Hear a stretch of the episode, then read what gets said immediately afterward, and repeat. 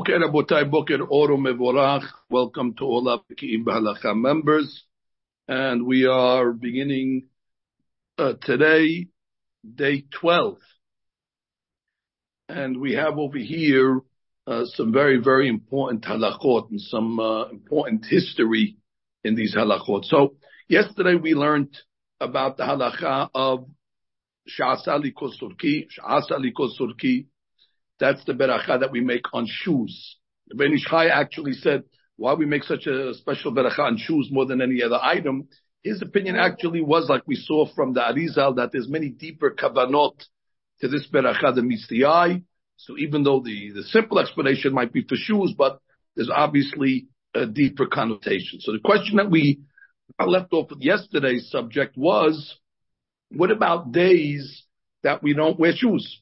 Nobody wears shoes. For example, on Yom Kippur, where you're not allowed to wear leather shoes, or let's say Tisha B'Av, where you're not allowed to wear leather shoes. So the Ben Ish Chai in Parashat Vayeshev brings down from the Shara Kavanot that although we said that the 18 morning blessings have deep kavanot and have deep inner meaning, but they only made when at least uh, some Jews are benefiting from these items. But the exception is going to be that since no Jews are allowed to benefit from shoes on, on Yom Kippur and Tisha B'Av, and the Berachav Sha'asa Kusurki is for that, and people are barefoot, so therefore the Ben Ish Chai says, we do not make the Beracha of Sha'asa Kusurki on those two days.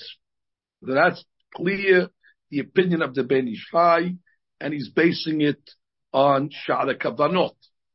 Now, Hacham Avadia Shalom, in a uh, response to in Yabia Omer, he comes along and says that it's not so simple that you can't wear shoes on those two days. For example, the Gemara says, say a person needs to walk to the synagogue and the scorpions on the street. And if he's going to go barefoot, God forbid, it can be sakana. So the halakha says that one is allowed to wear leather shoes even on uh, Yom Kippurim. So therefore, you know, you can't say that it's conclusively uh, forbidden. Furthermore, like we've said many times, we're not making the beracha for personal benefit. We're making the, the beracha for the fact that Hashem gave us this pleasure and this benefit in the world. Just like none of us hear roosters, unless you're living in Morocco. We don't hear the rooster every morning. And we still make the beracha v'noten nasech bina, ben yom ben laila. So Chacham is trying to prove with this that there might be still sound reason to make the beracha. Uh, furthermore, there was a great rabbi called Rabbeinu Shimshon Bar Tzemach, and he said that you might not be able to wear leather shoes, but you can wear other shoes. You can wear canter shoes. You can wear rubber shoes. Aruch HaShulchan argued that as well. That you know, the only shoes that are forbidden are leather, but it doesn't mean you have to go barefoot. And therefore, um, why shouldn't you be able to make Sha'as Ali Kosurki? Who says it's referring to leather shoes? And anyway, the beracha of Sha'as Ali Kosurki means you provide me for all my needs. It's not specifically on shoes, so technically you're not saying anything you know, inappropriate. Again, these are all arguments against the Ben Ish Chai, against the Shara Kavanot, why one should make the beracha. Again, you might be allowed to wear shoes on Yom Kippur in extenuating circumstances. They're scorpions. And anyway, we're making the olam. And anyway, you're allowed to wear non-leather shoes. Furthermore, we're adding more reasons to make the beracha. That we learned that the Birchot Shachar actually cover you for the entire day and the following night. Meaning, uh, we don't make a new beracha for example, on Birkat Torah at night, we rely on the beracha that we made in the morning, and it covers us even after sunset. So technically, after Yom Kippur, we can wear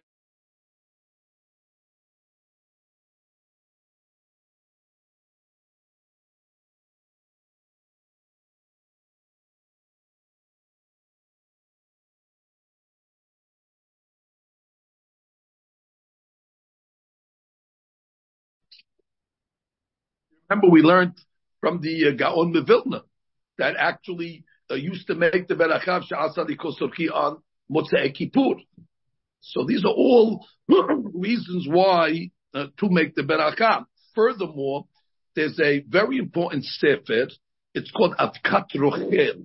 This book has in it over 200 responsa from Rabbi Yosef Karo, the author of Shulchan Aruch. Now the book was not printed in his lifetime. It was printed actually 200 years after he passed away in Saloniki, and it was printed actually and collected by his son. All the responses that Rabbi Yosef Karo answered over the years, so his son Yehuda put them together. Originally it was called She'elot Uchuvot Bet Yosef, and then they collected some more, and eventually they would print it in a book called Avkat Rochel. By the will of Shulchan Aruch, Maran, before he passed away, wanted these teshuvot to be printed. So it's a very, very important book, uh, because it has answers to questions that the Rav was asked. Now, in this uh, teshuvah, which is in number 54, Shulchan Aruch is talking about the laws of mikveh and other things and minhagim, but somewhere in between the middle of this teshuvah, he talks about the importance of keeping the minhag. And he says, listen, the minhag, as far as we know, was always to make sha'asali surki on Yom Kippur and on uh, Tisha B'Av. He says that was the custom. Even though we're not wearing other shoes, that's the minhag, uh, and therefore there's no reason to uh, to change it. Um, so these again all arguments to say yes, make the beracha. Again, the no is the Ben Ish Hai based on shara kavanot. Fine. So we have Ben Ish Hai shara kavanot, no beracha. And then we got everybody else on this side that's saying yeah, make the beracha. You got the Avkat that said that was the minhag. You have Rabbi Shimon uh, Bar that said, yeah, you're wearing shoes anyway, under the shoes. And Aruch HaShulchan said, you're wearing of the shoes, rubber shoes, that's also okay to make the beracha. And it's minhagos shel olam, and the scorpions. So you have a lot of sad to say to make the beracha. So here's where it gets uh, uh, interesting. You have to know something about poskim, Uh, legal decisors, rabbis. A lot of times they'll write something when they're young, and then they'll look at it over again when they get a little older, and they'll change their mind. It's not uncommon that Rabbanim have a change of view on their opinions. Even of Yosef Karo changed his mind on a lot of things. He wrote a sefer called Bet Yosef, and he wrote a book called Bedek HaBayit. A lot of times there's a, a, a change of opinion. Sometimes there's a change of opinion for what he wrote in Bet Yosef and what he codified in Shulchan Aruch. Again, not uncommon. When the rabbi looks at it again, maybe as he gets older, he looks at it differently, he has more confidence to say what he didn't want to say when he was younger. Whatever the reason is, so Hakam initially suggested that um, that um, really you can't stop a person from making the beracha. If they want to make the beracha, they have what to rely on. But if they come and ask, so it's better to tell them do not make the beracha. So that's originally Hakam Ovadiah's opinion.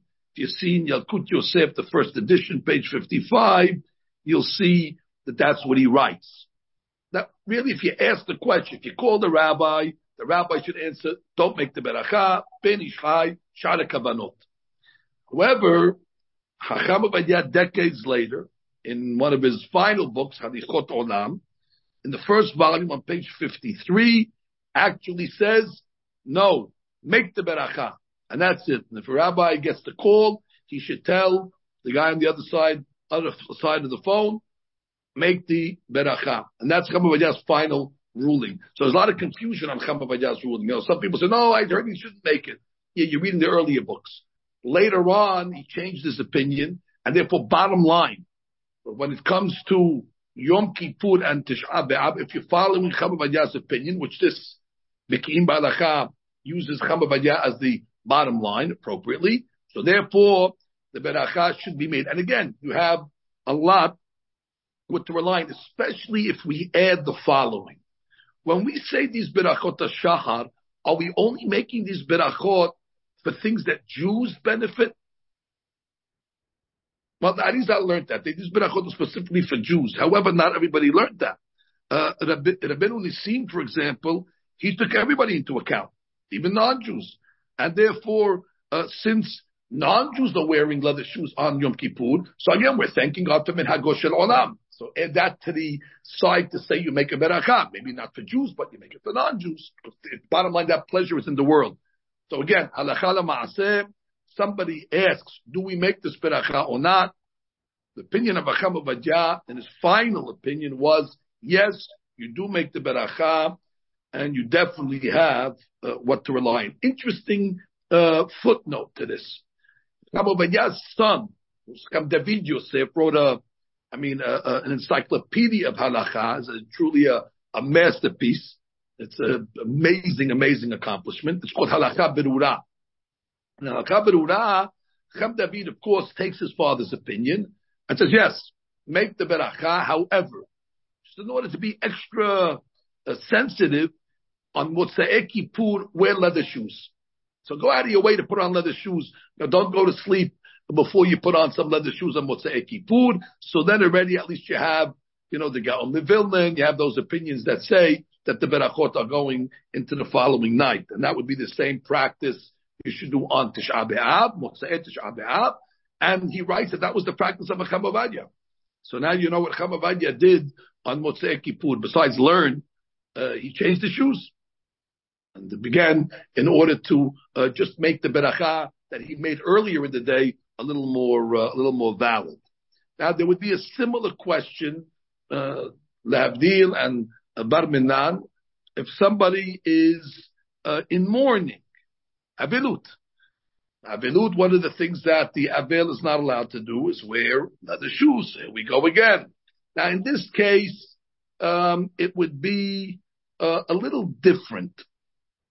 A little different because when it comes to avilut, it's not that everybody is not wearing shoes. Only the Abel, but all Jews are wearing shoes. So even the Ben Ish Hai that said not to make the beracha on Kippur, that's called because it includes everybody.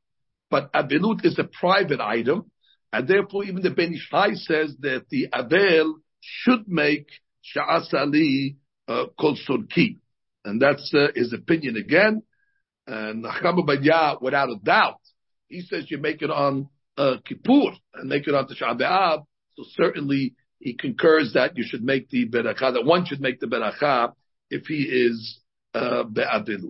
Okay, so that is the conclusion on that. Now we get to the next beracha. The next beracha is Ozer Yisrael Bigbura. What, what is this beracha referring to? So the Gemara says that when a person puts on his avnet, he should make the beracha Ozer Yisrael Bigbura. Million dollar question is, what is an avnet? If you look in the Torah, the Torah uses the word avnet as a belt. And actually, some actually learn like that, that when you put on your belt in the morning, so the berachas ozer, ozer is to gird, to gird yourself, ozer is a, a, a big mura. Some actually learn, and that's the opinion of the Pri Hadash, that it's referring to one's pants. Rabbi David uh, Abu Darham also understood. Because it doesn't say in the Gemara, Kishe Ozer, uh, when he puts, when he Ozer, Ozer would mean, you know, like I said, to gird. It says Kishe Lovesh Avnet.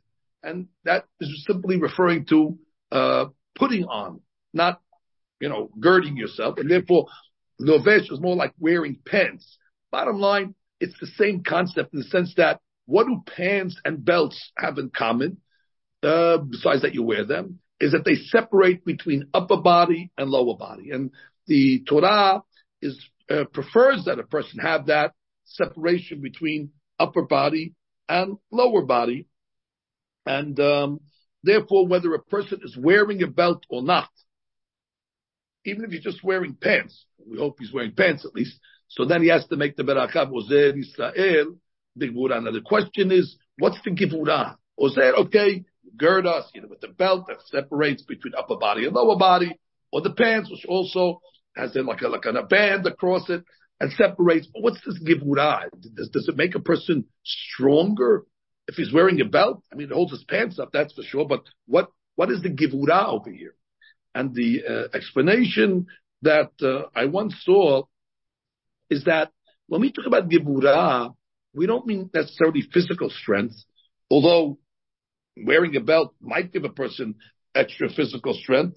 The pasuk says, "Hagor harbecha ad yarech gibor," that uh, when your person girds himself, uh,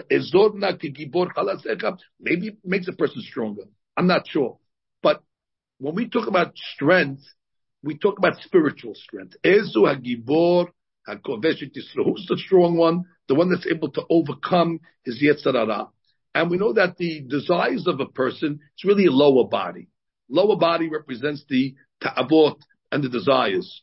Although upper body also has its challenges, the mouth, where we eat, things like that. But the main desires is referring to the uh, lower body. And therefore we make a, a, separation. We separate as if there's a mechitza upper body, where we have the heart, where we have the brain, where we have the neshama, and lower body where we have the uh, the other organs which are involved in pleasure and desire. So we make a separation, and that separation uh, reminds us of the overriding importance of kedushat haguf, the, the sanctity of the body, and therefore Ozer Israel, the belt gives the Jew an extra sense of giburah, Givura meaning Izua Givura Kobeshet Yisrot reminds of our priorities. Uh, that the upper body should have the uh, priority over the lower body. We should use our minds, and we should use our uh, uh mouth, obviously, to study Torah, and our eyes to learn, etc. So therefore, the Givura over here is referring to spiritual uh, inner strength in order to overcome the Yesed. In any event, that would be the Beracha Oseis Givura, whether you're wearing a belt or not The fact that a person gets up in the morning and is able to put on his pants.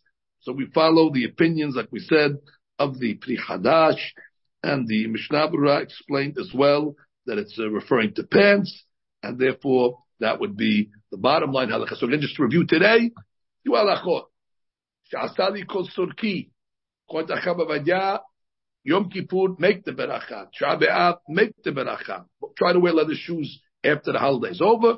And Avel Barminan wears, uh, doesn't wear shoes but makes the beracha, and we learned a little about the special beracha wearing pants and a belt, which is the beracha Ozer Yisrael Big Bura. Good day, Botai. Stay safe, and we'll continue tomorrow. Bezat Hashem.